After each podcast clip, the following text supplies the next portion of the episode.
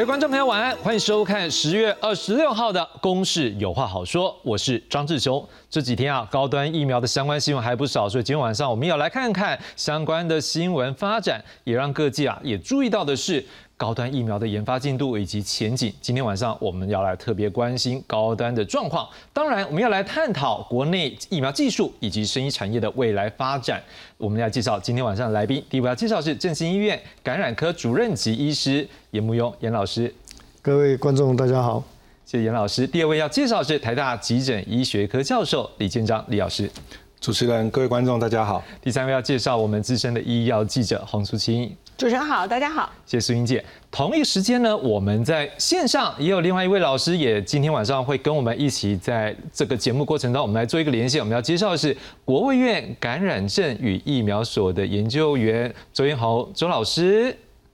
呃。主持人、各位观众朋友，大家好。好，老师，谢谢您。我们就麻烦您今天在网络上跟我们一起来有话好说。好，在我们今天的节目一开始呢，我们先要来看的是这高端疫苗啊，传出委托执行第二期临床试验的合作厂商 Choice 啊，传出有终止，这是怎么回事呢？我们来看看下面这则报道。国产高端疫苗争议不断，新冠二期临床试验遭立委批评是找中资公司 Choice 合作，质疑国人临床试验各资恐怕有外泄疑虑。高端的二期这个哈，我想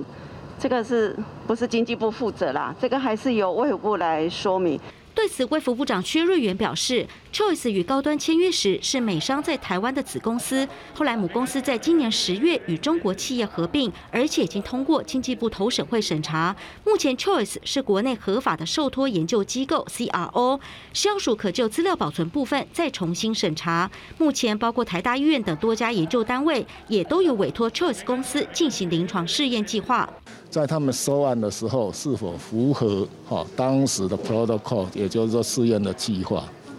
然后他所收到的 data 是否有安全的去做保存？啊，这些都都都会去做 GCP 的查核。高端公司他自己跟丘医师公司自己内部的私私底下的私人的契约关系，哎，这个部分也不是我们官方这边审查端能够能够摄入。消署强调，高端最终临床试验资料是否符合药品优良临床试验作业准则才是重点，而且结果由高端公司负责。而高端则是发声明回应，临床试验皆有一定严谨程序，会依循规范标准进行，以确保受试者的权利以及临床试验数据的可信度。记者综合报道。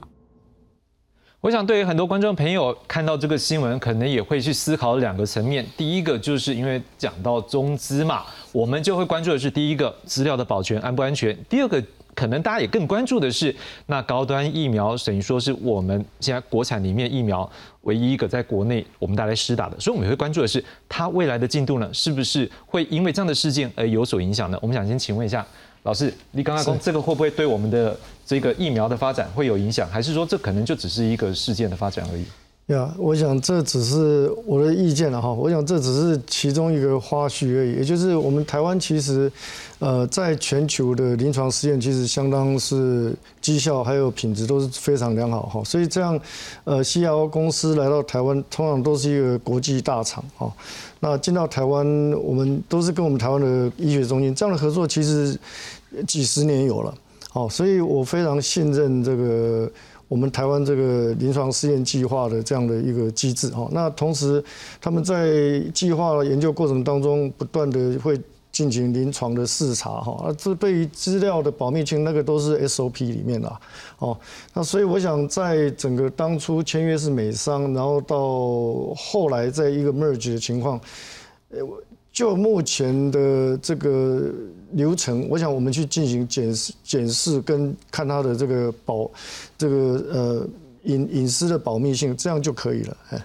是严老师看法是说，对于这个整个研发的部分，只要这个资料的控管安全，然后应该它有本来就有它的标准机制嘛，所以应该不会有问题。那我请问一下李老师，你的看法呢？哦，对，这个哈就是。我当然，我们讲说这个中资，你要从阴谋阴谋面去讲的话，什么事都有可能啊哈。但是我是从这个实际啊，我在执行临床试验的这些过程的一个技术面来跟大家讲说，我们担心两件事嘛，一件事情就担心说他有没有造假。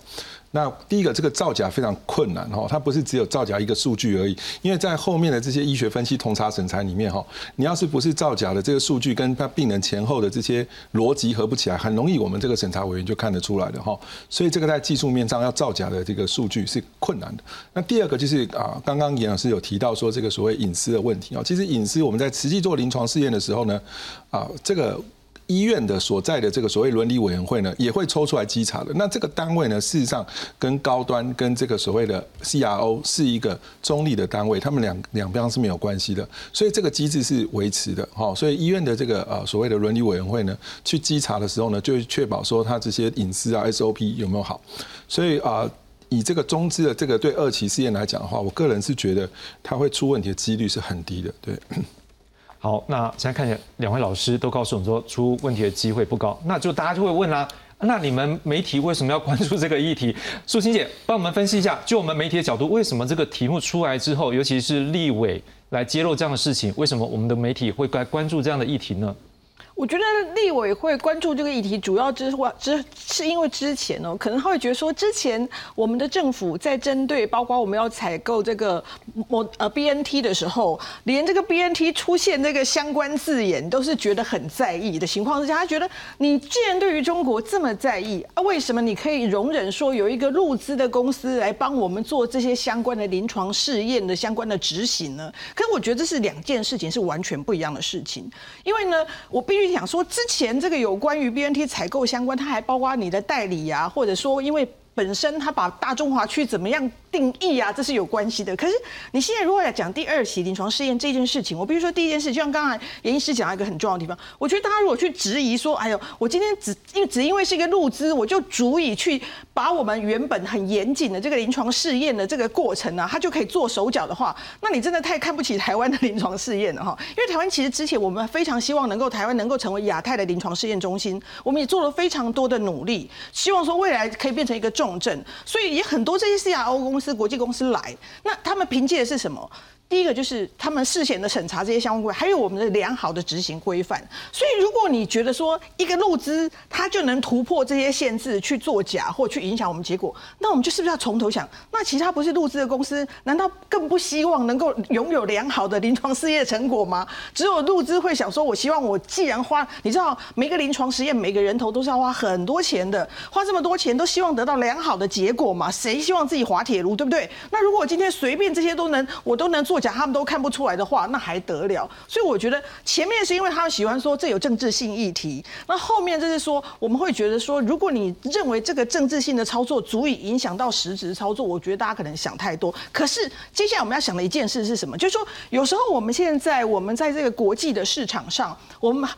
真的有没有办法完全避开入资这件事情，是我们必须未来要想的事情。你比如说，这间公司它本来也不是入资，它本来是美商公司，然后合并、合并再合并，后来就变成有入资。假设我们未来我们相关的合作对象，我们都希望完全零入资哦，我觉得会越来越难避哦。尤其生计相关这一块，他们最近在全球的动作非常的大，他们到处去。看新的标的，他们甚至自己也开发新的药物，或现在连这个 C R O 公司都介入，那未来怎么样完全避开它？我们要怎么样自立自强，可能是很重要部分哦。没错，苏英姐，我们待也要来进一步来探讨后面了哈。我们来探讨一下国内这个生技产业，这我们待应该要来讨论这资金来源。我另外要请问一下，在线上的周老师，因为周老师是我们国卫院的感染症与疫苗所的研究员。哎，周老师，我请问就我们，如果说以国际上面的一些疫苗合作，或者是就像这样 C R O 的一个合作部分。有没有相关这样的一个议题？你觉得我们要来关注的？OK，我现在呃要讲的就是，一般我们在做技术授权的部分的话，从最源头的技术，呃，比如说高端这个部分，它是从美国国家卫生研究院来的。这个技术平台在做技转的时候，其实在合约本来通常就会有包含说，你在 CMO 就是技术制造本身，你要授权制造的地方、地点。以及呃呃呃使用的品质规格。另外，在 CRO 的话，呃，绝大部分的话，呃，目前是没有相关的规定，说我 CRO 一定要，一般来讲都是由受技术厂商的的人做自己全权呃全权的安排。除非在整个技术合作里面，他有疑虑，会在他技术授权的时候的合约写写进 CRO 的地方的一个规范。不过显然在呃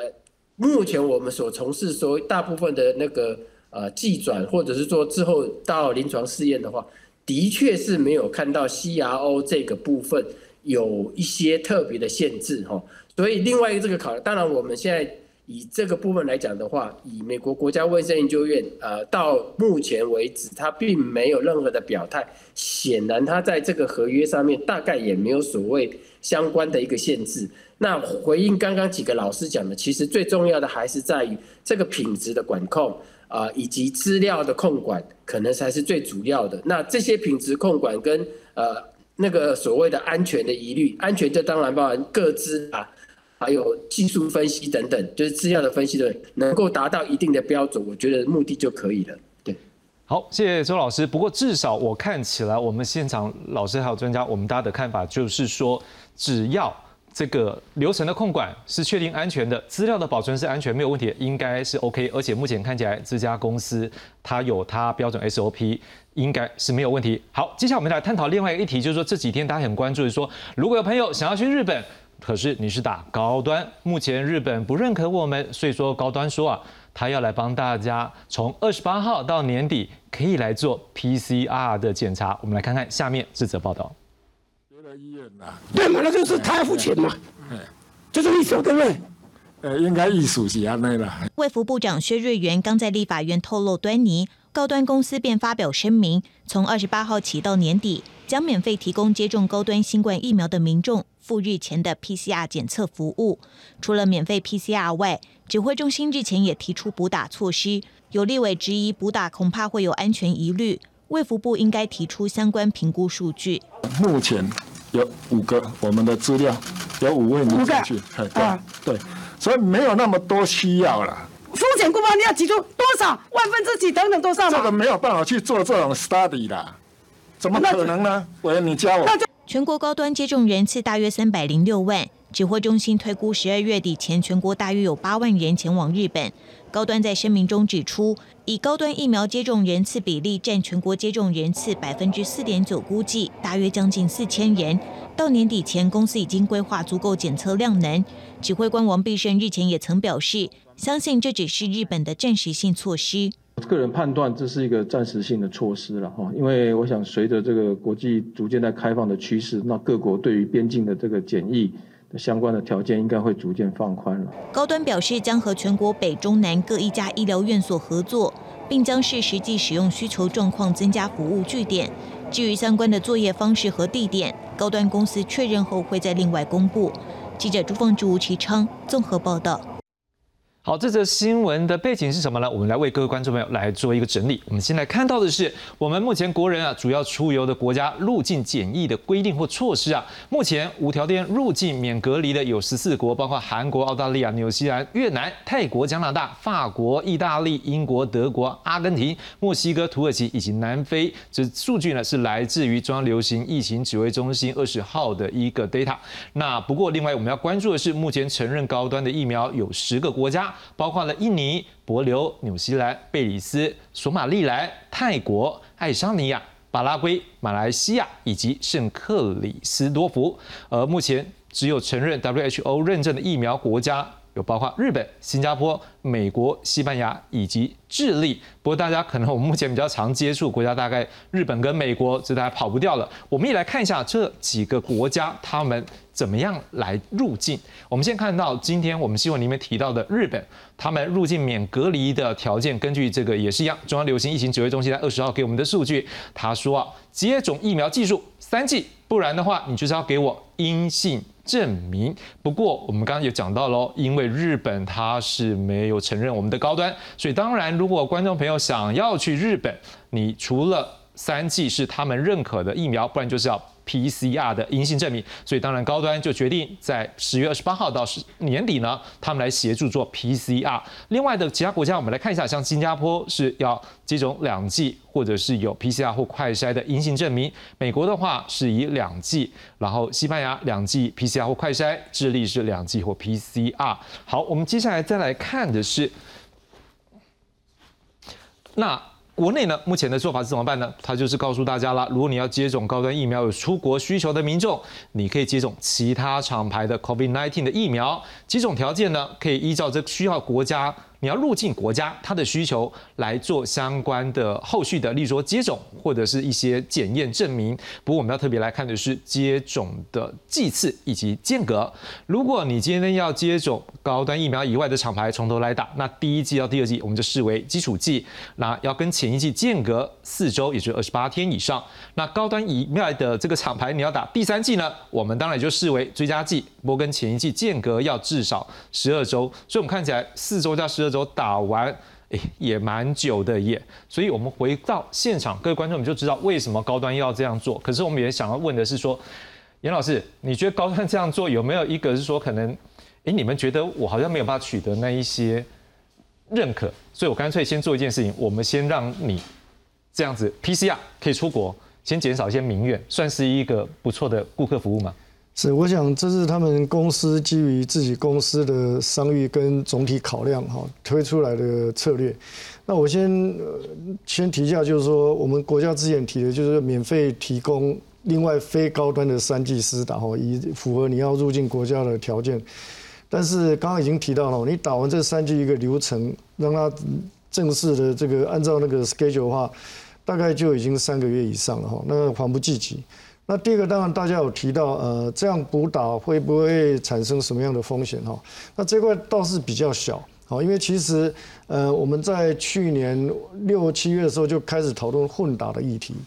哦，混打包括青少年，那高端这块其实都有跟一些医学中心开始做一些合作，那这些资料我们也看到了哈，所以基本上混打是没有问题哈，但是呃我刚刚讲了哈，连打三剂要有时间，第二个就是说。连你本来的基础剂打六剂，那这个，呃，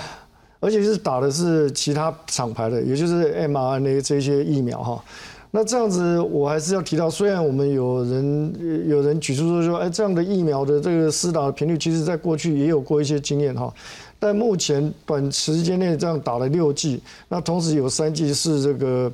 呃，新开发出来的那个 mRNA 疫苗啊，我想这个风险其实都在重新评估了哈，不大可能就是这样就打三剂以后，后续就没有没有人去追踪这个事情哦，所以应该应该我想高端现在提出来的哦是最恰当的方式，但是我倒是建议他们哈，他们现在全国只是只分布三个点，其实还是有不便利性哈，你现在对民众的服务其实要可可进性是很重要，所以我认为就是只要做了哈，拿那个去。去申请那个发票，去申请经费，应该是另外一个 option。哎，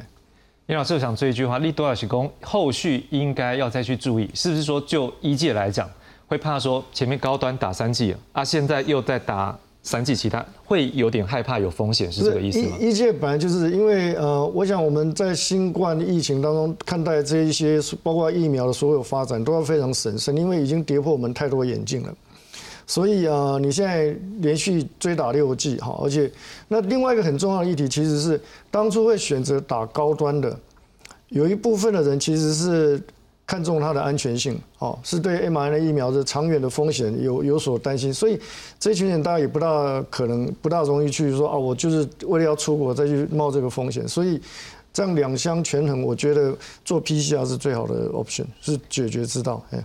提供观众朋友参考了哈，医生的建议我们可以多重的来思考，怎么样对你最方便。当然，我们要来整理的是，因为的确先要打这么多，会不会有些风险？有两派说法呢，我们来看一看哦。来，我们先来介绍的是，如果 COVID-19 的疫苗打太多剂，会不会免疫疲乏？因为人类的免疫系统。B 细胞的制造抗体，还有 T 细胞 T cell 维持免疫记忆等等的部分，恐怕会随着疫苗的剂次增加，这 T cell T 细胞不会增加，而 B cell 会上升。所以当这状况之后，我们就担心啦，会不会有抗体的极限？像是施打疫苗之后，体内所产生的抗体出现极限的话，那会不会因为剂次增加而上升？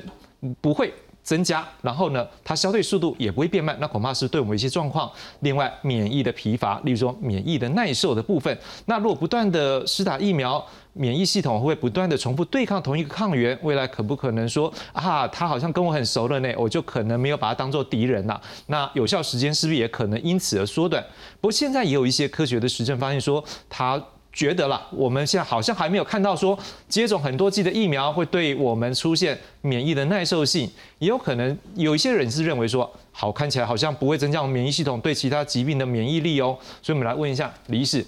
好像很多派的说法呢，帮观众朋友来整理分析啊，你觉得怎么样的一个角度来看这事情？啊，是的，就是说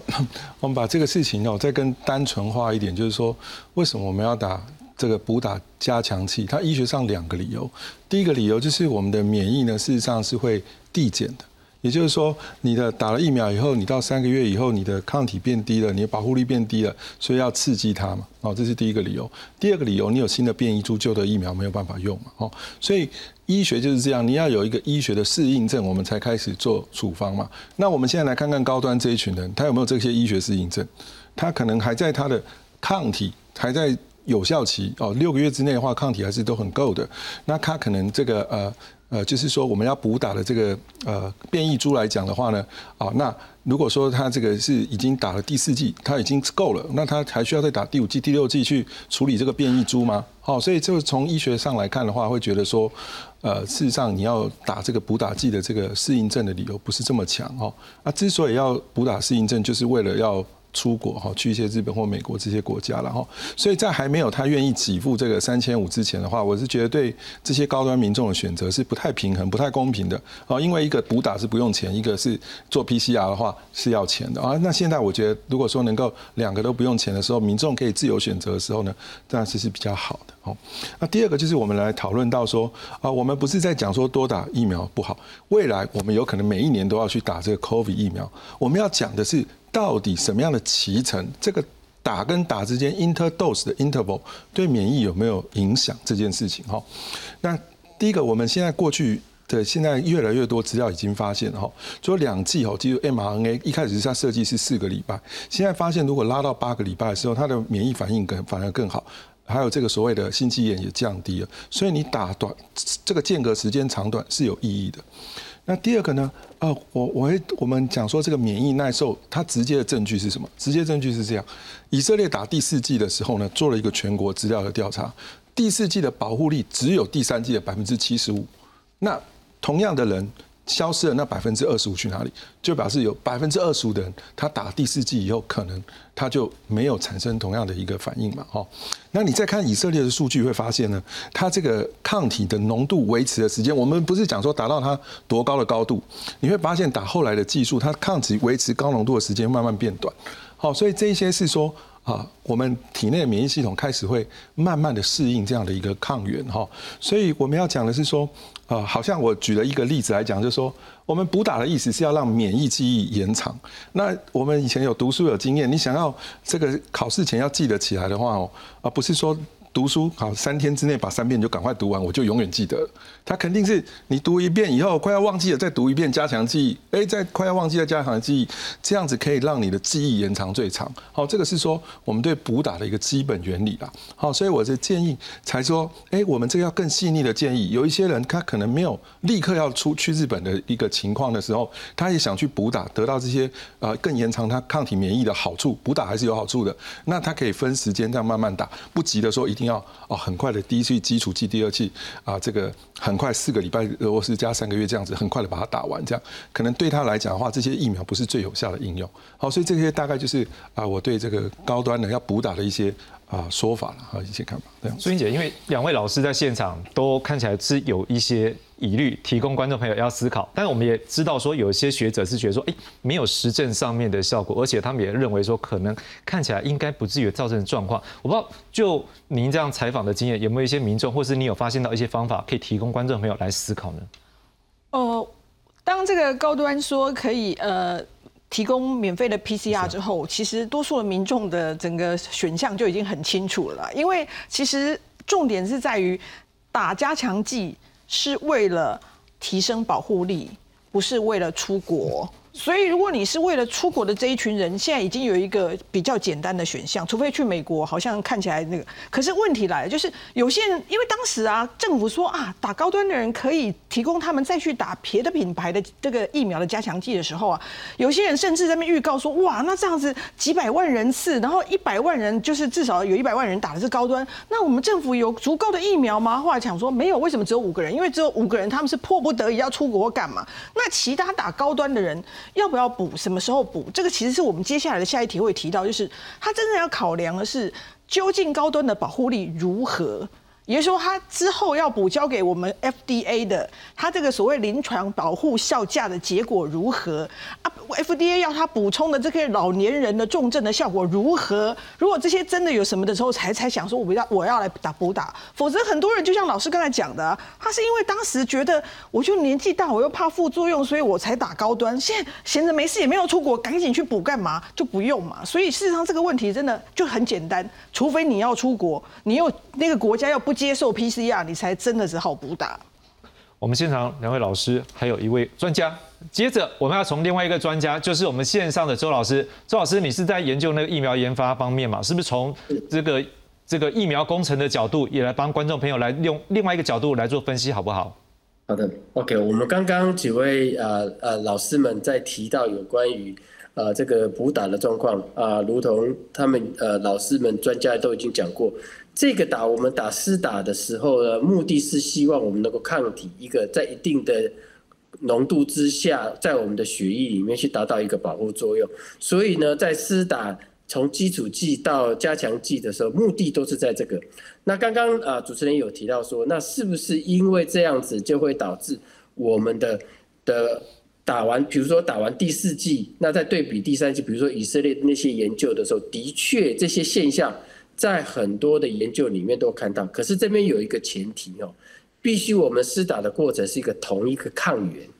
那我们现在比较能够理解的是，即使是莫德纳或者是 A Z 或者是 B N T，他们所选用的几蛋白的这个基因序列呢，其实都都有略有不同。也就是说，他们在在里面的在设计过程中都有所谓的 know how 来。不管是加强它所谓的抗体反应，或者是 T 细胞反应，好，那我们现在开始面对的一个问题，那就是高端，高端现在打的疫苗，我们它里面的一个抗原的成分是从美国国家卫生院来的，叫 S2P，它本身它是一个叫形成一个三聚体，是属于模拟在病毒颗粒上面的一个三聚体的一个突突出的一个构型。这个构型它必须有所谓的基因工程的改变，才能够维持所谓的 prefusion 这个构型。那这个东西呢，这样子的一个设计，并没有在莫德纳或者是 BNT、mRNA 甚至 AZ 里面有做这样的改变。好，现在开始，既然这样子，大家就理解了。其实高端疫苗在打的这个蛋白质，即使它用的技术平台不同，一个是用蛋白质，一个是用 mRNA，但是到体内你要。我们的免疫系统看到的就是它产生出来蛋白质是什么样。那我们现在可以很清楚的告诉大家，高端的 S2P 里面，它因为它还有带有佐剂，包含铝盐及及 CpG 一零八零，所以这个部分无形中等于是在跟所谓的 mRNA 技术或者是 AZ 这个呃病毒疫苗的一个技术呢，有做一个区隔。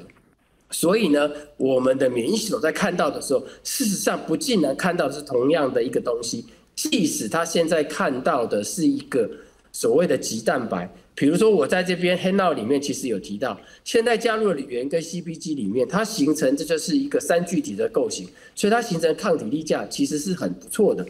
但是呢，回过头来，如果它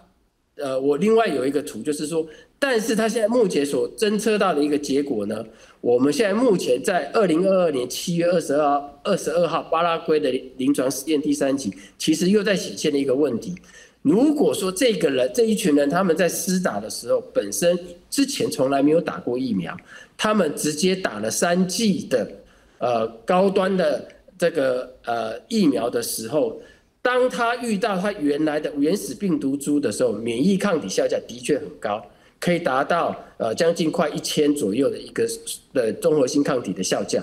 但是呢，如果把这个血液里面的成分呢，去分析说对抗现在的 BA one 的 Omicron 里面，结果它的抗体效价会下降四十四点五倍。哦，那显然这个东西它针对这些变异株里面的效价情情形就不太好了。但是呢，另外一个数据又显现，如果这个之前的人已经有打过其他的疫苗，包含 A Z 或者是 mRNA 的疫苗的时候，这个时候如果他在第三季补打呃高端的疫苗的时候，他的抗体力价在针对 Omicron 的时候，它效价会跟原来打第三季用的 mRNA 或 A Z 的效价会来得更好或差不多。所以这个地方告诉我们什么？其实呢，疫苗本身打进去，打到加强剂的时候是在增强免疫的记忆，但是这个免疫记忆的时候，记忆的时候是是让你维持在一个好的一个抗体力价，维持一个标准下。但是呢，如果说呃这一个高端疫苗呢，在以前的人所有人都没有打过打过疫苗，也没有被感染过，他只是纯粹用高端的疫苗来打，那想要对抗目前的所谓的呃欧米口人员，那就可能有心有余而力不足。那这个部分就值得我们思考，是不是下阶段次世代的疫苗在八呃在高端疫苗的研发上面，可能需要再加加紧脚步来完来研发完成。好，谢谢周老师。像周老师也提到这部分，是我们待会也要来进一步来讨论，就是高端下一步啦，或者说它到底它的一个药效的一个效果，我啊应该说它这个造成的免疫力的效果，我们待进一步要来讨论。不过大家先回到一个点，就是说，诶，那去日本这件事情啊，日本不是我们的好朋友吗？所以今天在立法院也有委员在关注说，啊，是不是可以跟日本来谈一下，让我们的民众如果去到日本的时候，他们来承认我们的高端化，可能会更方便，对不对？所以我们来看一下今天早上这个外交部长吴钊燮他在立法院他的说法。日本呢不承认这个高端的事情了哈，啊，他们哦，咱的咱的驻呃驻日代表哈，咱的谢谢谢代表，一到认真去协调这件代志。诶，甲委员报告哈，这这哎，这已经两三年的两年了嘛哈。啊，甲甲委员报告了哈，就是说日本那个在开放它的边境的时候，有一些那个啊疫苗的啊这种相关的这个条件了哈。那我们看到这些相关条件的时候，都有通过两边，就是东京那边还有台北这边。跟日方来竞洽了哈，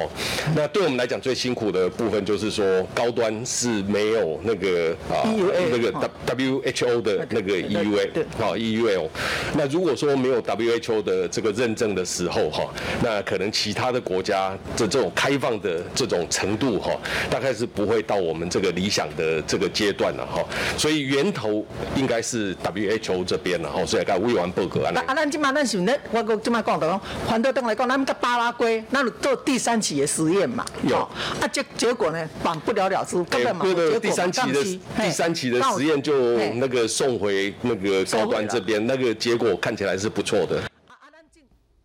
好，刚刚这段话我们看到就是说，这吴钊燮认为，但最原始、最最这个根本溯源的方式，就是看可不可以得到 WHO 的这 UA。另外呢，我们也听到喽，事实上高端在巴拉圭这边也有做相关的检验。我们先来看一下高端这段时间是他们做了些什么事情。我们来看一下，这二零二一年。七月十九号，经过我们国家食药署专家会议的审查，高端疫苗取得 EUA。接着七月二十号，获准在巴拉圭执行疫苗的第三期人体临床试验，这就是刚才吴兆燮说的，诶，好像有不错的成绩哦。好，九月三十号开发次世代新冠疫苗，动物实验证实可以有效来对抗变异株。十月二十七号，获选为 WHO STV 团结试验疫苗。OK，这个是算很厉害哦，因为国际上没有太多个疫苗，我们能够得到这研究的机啊这样的一个试验的机会，算是高端得到相当的一个肯定。接着十一月二十二号，澳洲政府授予高端新冠疫苗的审查资格。而在十月二十三号，STV 团结疫苗在哥伦比亚、马利、菲律宾收案超过一万一千五百人。而在今年二月十四号，巴拉圭第三期的试验完成其中分析。八国也同步核准 EUA。九月一号发布次世代新冠疫苗 Beta 一期试验对于 Beta Four、Beta Five 的数据。好，我们看起来一步一步在推进。我想先请一下严老师，你觉得高端这样子一个推进，就你目前来看起来，你觉得成绩算是怎么样？你要给他怎么样的一个建议？好，其实高端从去年台湾我们通过 EUA 以后，其实很清楚，就是说 一年的时间啊，一年以内要完成第三期试验。那当初巴拉圭还有这个是 WHO 的这个团结试验疫苗，其实上哪上场是相当顺利哈。那所以我们现在其实也很期待他把这些资料赶快出来。我想现在那个卫生署那个是那个我们卫福部要求要十月底以前把 EUA 拿出来，我想高端应该是现在很着力在这呈现这样的资料，我们也都期待这样的资料能够出现啊。不过当初呃 WHO 能够挑选哦，其实这些我们看的这个在第二期的试验，那个 data 其实都是呃，就像刚刚那个周老师讲的，都都都很漂亮。哦，那呃，而且它是一个蛋白质疫苗，我想这里有它的所谓安全安全性的利基了哈，所以我们还是期待哦，就是看它接下来揭晓是什么样子。好，我们接下来要看的是，因为高端它在国内的 U A 啊，它也是。有一个时间性，所以现在呢，对于他后续的一个报告的一个部分，要怎么样来做呢？我们来看一下魏副部长以及食药署长有一些说法。我们看到是魏副部长薛瑞元他说，高端二期做到其中报告之后，就可以申请紧急授权。去年通过紧急授权的时候呢，就要求高端要在一年内提交。保护效益的报告，而高端二期的试验目前进行进行，还是要追踪受试者一段时间，最近才结案。而保护效益的报告之前已经缴交喽，不过还是有些不足，需要补件，期限是到十月底。而食药署长吴秀梅说，要求补件啊是考量，因为现在不变异株啊不断的出现新的，所以希望也能够看到高端疫苗对于比较年长者他们的保护效果，能够降低死亡重症的风险。希望这些数据能够有比较好的一个效果。不过他也说啊，补件机会仅有一次，就算是如期缴交，如果补件不足，一样还是依照时间到了就要废止 EUA。我想请问一下李老师，对于这 EUA 的这个补件，就你们一届现在的了解或是你的看法，这过的机会高不高，或者是可能有哪些是我们要来关注的项目？呃，我想就是其实现在所有的争议，大家就是缺一个。关键的证据就是第三期，好，那所以我这边先跟观众解释一下第三期它的争议是什么哈。第二期就是我们可以看到这些抗体都很好，但是抗体很好没有办法百分之百转换成保护力，所以第三期的意思就是说有打这个高端跟其他没有打安慰剂的人在真实的环境里面去测试，打高端的人他真的感染变少，重症变少，好那。在真实的战场上去实际考验出来以后，我们就能够相信它的一个效果嘛，哈。所以不管是 EUA，不管是啊，我们现在要教大家一直在追的，就是这一份报告这样子。好，所以呃，大家我们都看到前面哈，要弄一个疫苗啊，从无到有哈，台湾要建立自己的生技产业，都是很困难的一件事情哈。那现在大家殷殷期盼的就是希望说第三期好像能够透明。很公开的，好，然后很快刚让我们知道这些结结论啊！我相信国人的心情都跟我一样，就是说我们不是啊不支持国内的疫苗啊，我们支持国内疫苗，但我们现在看到是一种态度的问题啊，就觉得好像呃很多后面在发展的疫苗呢，它已经更早都已经。把临床试验实验公布结果了。那临床试验的时候，大部分的疫苗药厂呢，也会投资在不只是一个地方，有两三个以上的地方做多重不同的临床试验。好，如果这样整个过程，他的态度是很愿意的，照这个啊国际的规范去走。就算失败了，我相信国人和我都一样，我们要再继续支持我们的国产疫苗，再一次的去挑战它。可是现在就是看不到为什么这个第三期啊，不管他选择的实验的地方啊，不管他这个呃脐程，还是不管最后的一个报告，总是看不到一个啊很完整的一个资料。我想这个是大家目前最大的疑虑。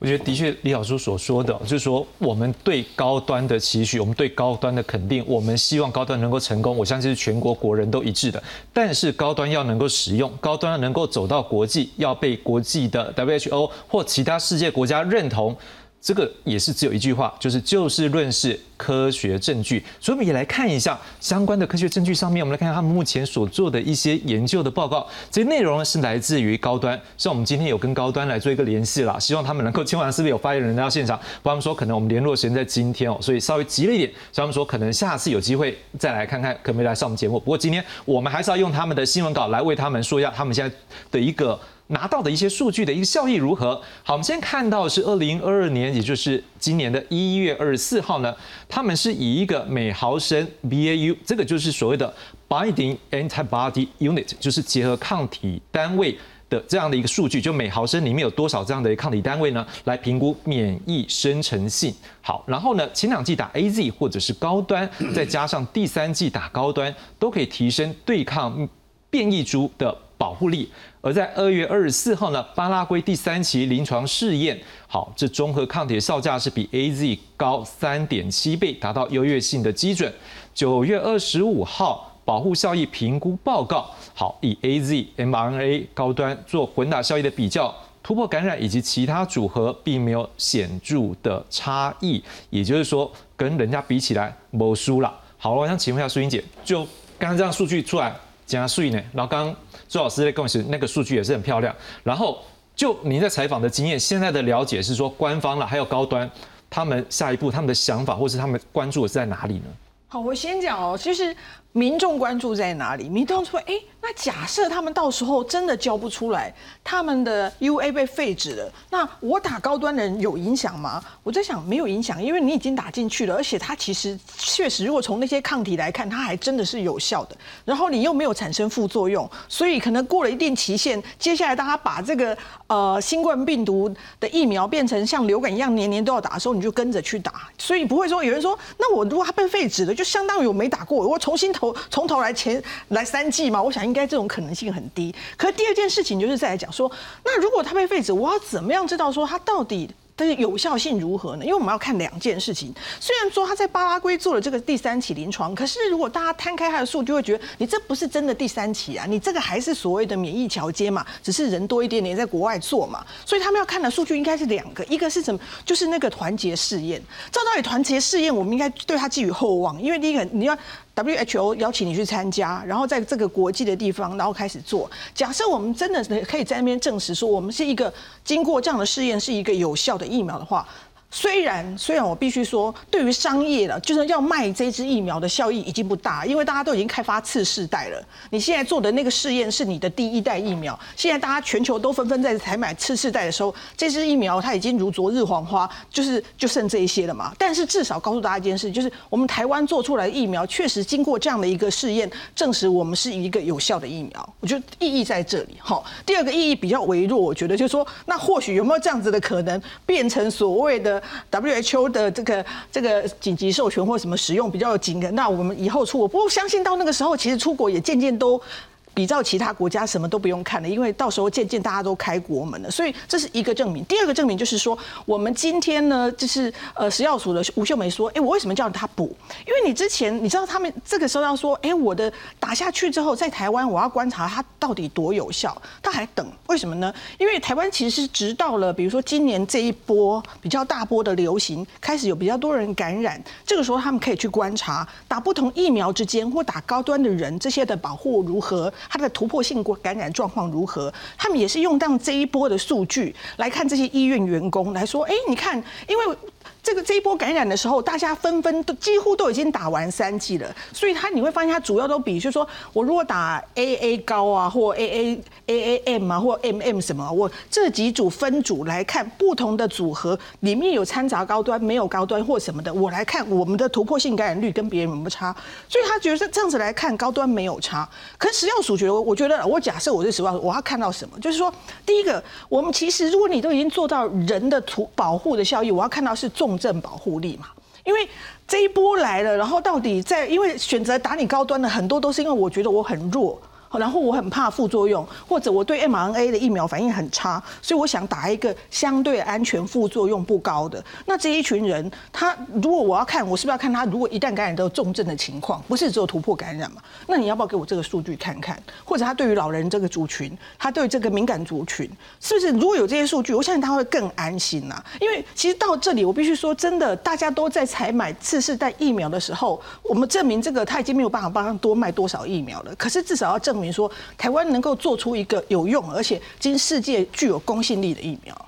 没错，苏英姐这句话也都是我们所有媒体很关注。我们也当然希望说，这个新闻上的热点的时候，我们看见的是说高端有些状况，我们更希望说他能够把这些问题一个解决。当然，我们更关注的是，哎，我们用了那么预算去买这些疫苗，让它能够研发，当然它能够成为一个国际，或者是让我们的疫苗科技向前走，那是最重要的。所以我来请教在线上的周老师，就你们在研究。疫苗这些的学界，就是我们这些科技界的这些研究人员的角度来看的话，目前高端走到现在，对于我们国内的疫苗的技术来说，是不是的确有向前推进，或者是你们自己也期许向前下一步要怎么走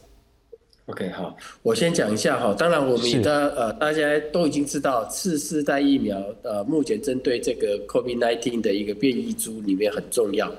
所以我先要为高端的这边呃拍拍手。其实他做了一个创举，就是台湾从无到有，自力生产的一个呃一个技术，来针对这个流行病学，尤其这么严重的一个流行病哈。那另外一个呢，他借由这个方式呢，其实。告诉了我们什么事情？也就是说，你要得到一个国际认可的时候，你必须具具备哪些法规上面的条件的符合，哪些数据的完成等等。那我想刚刚几位老师都有提到，包含这个免疫保护力的一个数据的提供，以及完成正常一个所谓的三级临床试验。这个都是 know how，而且这个也都是一个经验。这个代表未来之后要再发展新的疫苗，这个就是一个有利一个那个学习曲线里面完成的一个很重要的一个一个一个呃试金石。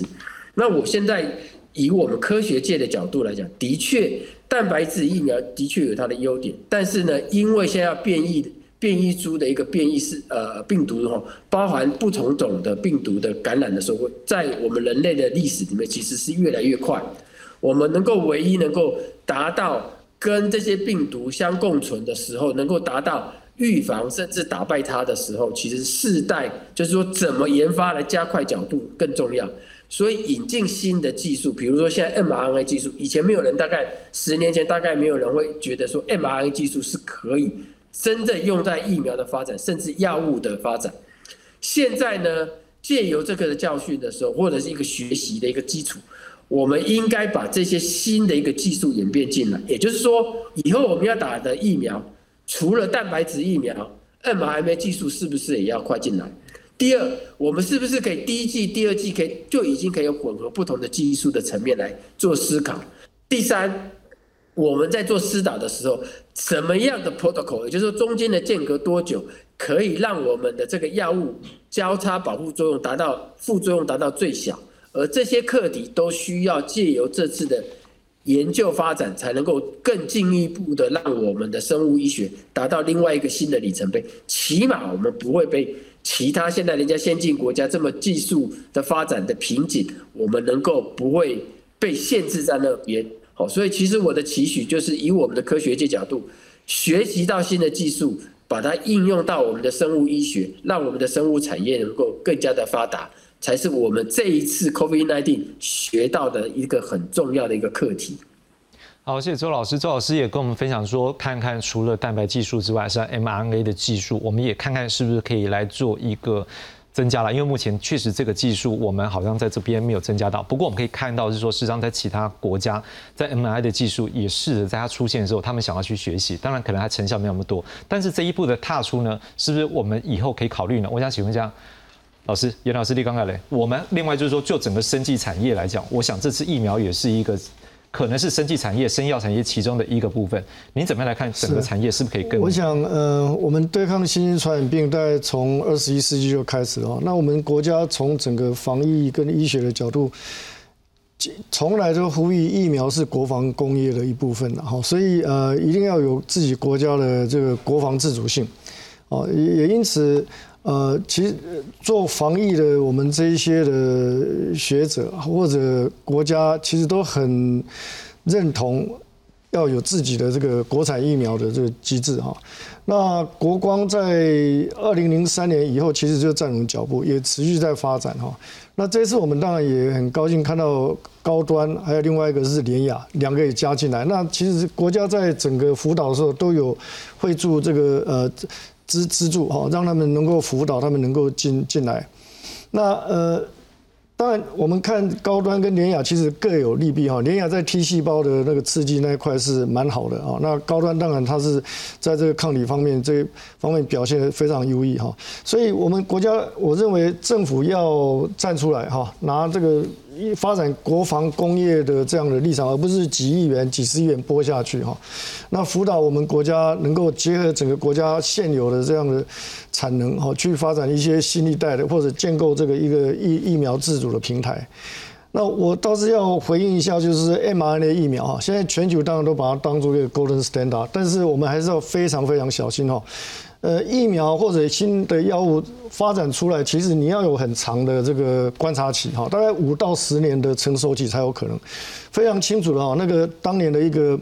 这个安眠药非常好，孕妇吃了都睡得着，但要等到小孩子生出来，发现怎么缺缺脚断手了啊？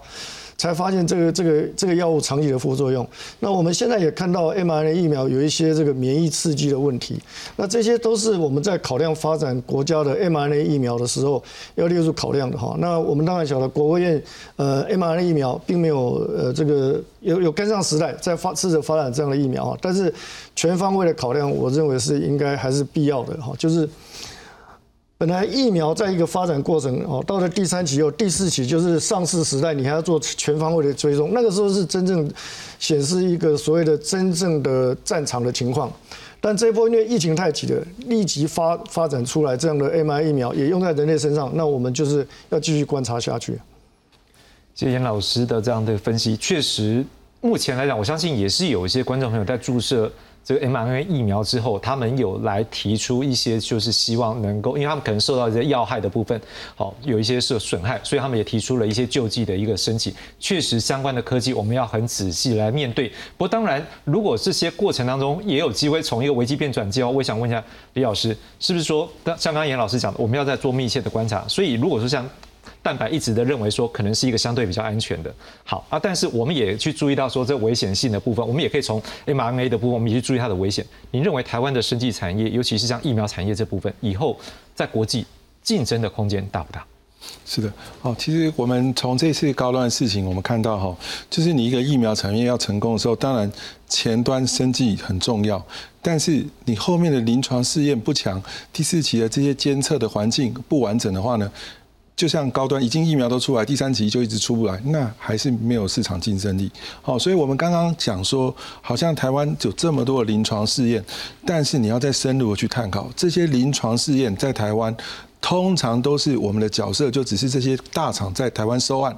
实际的临床试验的设计。分析的中心都不在台湾，所以我们应该透过这一次呢，呃，来检视一下我们整个疫苗生产的一个到新药研发的一个产业链里面，要怎么样去投资在我们台湾，有能力来设计自己的临床试验，有能力来分析，很快的来在国内完成这样相关的报告。这一段时期的投资，大部分的资源都投资在前期。如果后面这段资源没有投资的话呢，那你前面的努力可能也会白费。哦，这是我从这边的观点啊来提出来说，我们如果台湾的疫苗产业下一步要走的时候，从高端的事情来看就知道，研发成功，如果后面临床试验没有跟上的话呢，可能。错过那个市场时机，你的研发成果可能会付之东流哦。所以我们要盖更深化我们临床试验的一个能力，在设计、在分析部分，而不是只有去执行受案的部分，而要去提升它的能力。